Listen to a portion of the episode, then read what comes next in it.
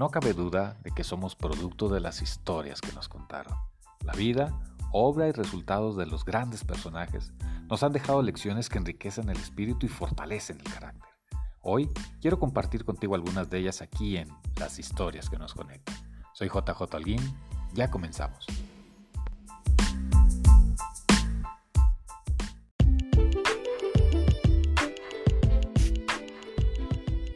A principios de marzo de 1930, un menudo hombre de apenas unos 65 metros de altura y ya con 61 años, armado solamente con su bastón y una férrea voluntad, inició una caminata de 385 kilómetros para manifestar su inconformidad ante algo que consideraba injusto, la prohibición del imperio británico a su pueblo, la India, de recolectar y vender sal.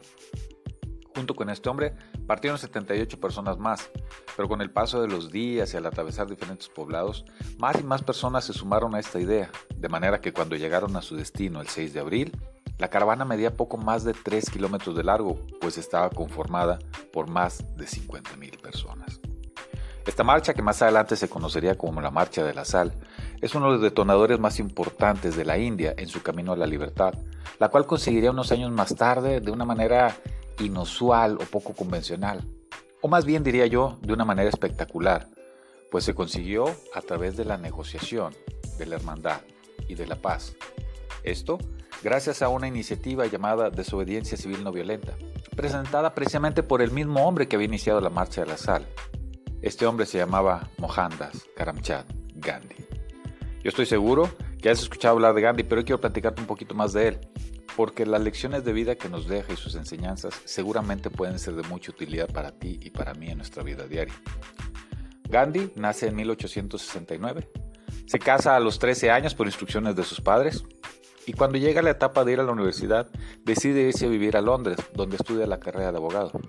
Para obtener su título y no encontrar suficiente oferta laboral, decide emigrar a Sudáfrica, país en donde vivió durante 21 años y que si bien es cierto, encontró cierta estabilidad, también conoció la tremenda desigualdad con que eran tratados sus compatriotas indios. En ese momento, Gandhi toma una determinación que cambia por completo su vida y la de millones de personas, que es tratar de hacer lo que esté al alcance de su mano para dar una mejor calidad de vida al pueblo indio. Poco a poco, Gandhi empieza a ganar notoriedad, la gente lo empieza a reconocer y empieza a ubicarlo a él como alguien que puede ayudarles en diferentes formas para tener una mejor calidad de vida, como él se lo había planteado. Está el reconocimiento que le tienen a él, que cuando decide regresar a su país natal, a la India, en 1915, es recibido por miles y miles de personas. Y uno de los poetas más importantes de la India le acuña un nombre para él, Mahatma, que significa alma grande. Quizás tú y yo lo conocemos como Mahatma Gandhi, eso es lo que significa. Pues bien, déjame platicarte. Gandhi inicia ya ahora en su país una serie de acciones que lo llevan a, presentarse ante el gobierno británico y a pedirles un mejor trato. Y no solamente ante ellos, sino también con el resto de los clanes, recordando que la India es uno de los países más poblados y con mayor número de clanes, religiones eh, e ideas diferentes, culturas diferentes de nuestro país. Lo que él quería en realidad era que todos tuvieran un trato igual de hermanos, de paz, de solidaridad, era lo que él buscaba. Obviamente el primero con el que tenía que tratar era con el Imperio Británico. Esto no le cayó bien a, estas personas, de manera que varias veces lo encarcelaron, lo maltrataron, lo madrentaron, eh, lo amenazaron, pero él se mantuvo firme, su enfoque a conseguir su objetivo nunca cambió. Fue tanto así que más y más personas lo ubicaban haciendo esto, que Gandhi es nominado en cinco ocasiones, fíjense, cinco ocasiones para ganar, para ganar el Premio Nobel de la Paz, premio que lamentablemente nunca consiguió y es que en el año en el que por fin parecía que ya lo iba a conseguir, en 1948, considerando que en el 47 se logró por fin la independencia de la India del Imperio Británico, tristemente Gandhi es asesinado y entonces el premio se consideró como vacío o desierto. La vida de Gandhi es fuente de inspiración para muchos y muchos hombres. Entre ellos te puedo mencionar a tres muy importantes y que seguramente conoces. Los señores Nelson Mandela, Martin Luther King y Barack Obama. Ellos tres tenían a Gandhi como una figura de, inspiración y de motivación para el tema de liderazgo, para el tema de enfoque, para el, tema de certeza. Cuando Gandhi es asesinado, su funeral tenía eh, una fila para pasar eh, de su cuerpo de más de 8 kilómetros de largo, cosa que no se ha repetido quizá solamente cuando muere Mandela.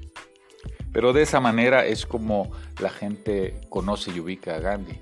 Inclusive la ONU declara el 2 de octubre como el Día Internacional de la Paz, precisamente en la fecha en la que él nace. Gandhi nos deja muchas lecciones, quizá la más importante es que siempre hay un camino por donde irnos, siempre hay una opción que tomar, siempre hay una idea nueva que podemos considerar en el camino hacia nuestro objetivo. Su, su enfoque completo a darle un mejor, una mejor calidad de vida a su pueblo incluía no solo el que no estuviera el imperio británico, sino también que entre los diferentes clanes hubiera paz.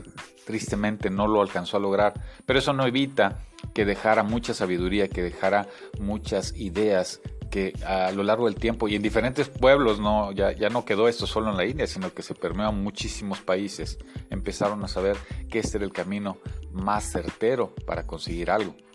Las armas siempre estarán, tristemente siempre estarán ligadas a la humanidad. Sin embargo, esa opción que él presenta eh, a nosotros nos debe dejar también una lección de decir, cuando yo estoy buscando algo, no solamente hay un camino, sino hay dos o tres o cuatro.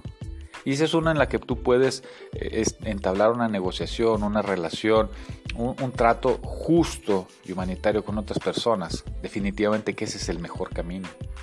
Entonces yo te quiero dejar el día de hoy eh, en la mente, cada vez que pienses en Gandhi, pienses en enfoque.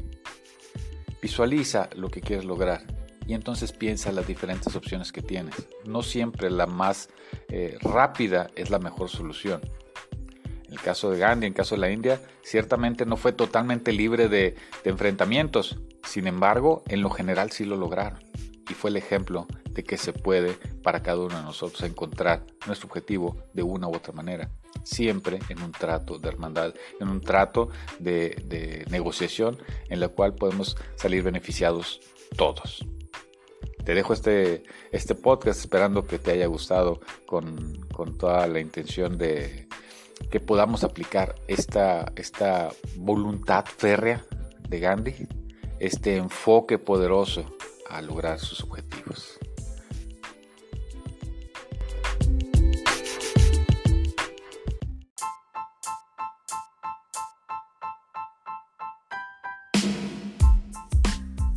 Espero de corazón que la historia y las enseñanzas que hoy compartimos te sean de gran utilidad.